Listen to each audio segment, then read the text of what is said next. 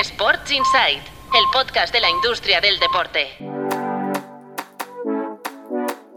Buenos días, soy Patricia López, directora de Tu Playbook Media y arrancamos la semana con los titulares de la industria deportiva de los últimos días. El Real Madrid abona 27 millones de euros a Providence tras darle entrada en su negocio de patrocinio. De este modo, el club ya ha abonado más de 50 millones de euros al fondo de inversión, que en su día le adelantó 250 millones a cambio de participar en su negocio de patrocinio. De este modo, la entidad presidida por Florentino Pérez ya le ha devuelto un 20% de lo que recibió por adelantado. Vamos con la UEFA que sanciona al Barça y al United con hasta medio millón de euros por incumplir el fair play financiero. El regulador multa al club de la liga por reportar incorrectamente los beneficios por la venta de activos. No se trata de ingresos por la venta de jugadores, sino de la colocación de un 25% de los derechos de televisión al fondo Six Street. La liga emitirá a través de su OTT más de 30 partidos de pretemporada de los clubes. Un paso adelante más de la patronal por dotar de contenido a su plataforma. Estos encuentros se jugarán en julio y agosto y podrán seguirse a través del paquete Plus Total o en formato pay-per-view en la Liga TV por Movistar Plus, Dazón La Liga y la Liga TV Bar. Y acabamos con la Juventus, que inicia los trámites para abandonar la Superliga. Ahora está en el tejado de Barça Madrid dar el consentimiento para que el club italiano deje de formar parte del proyecto.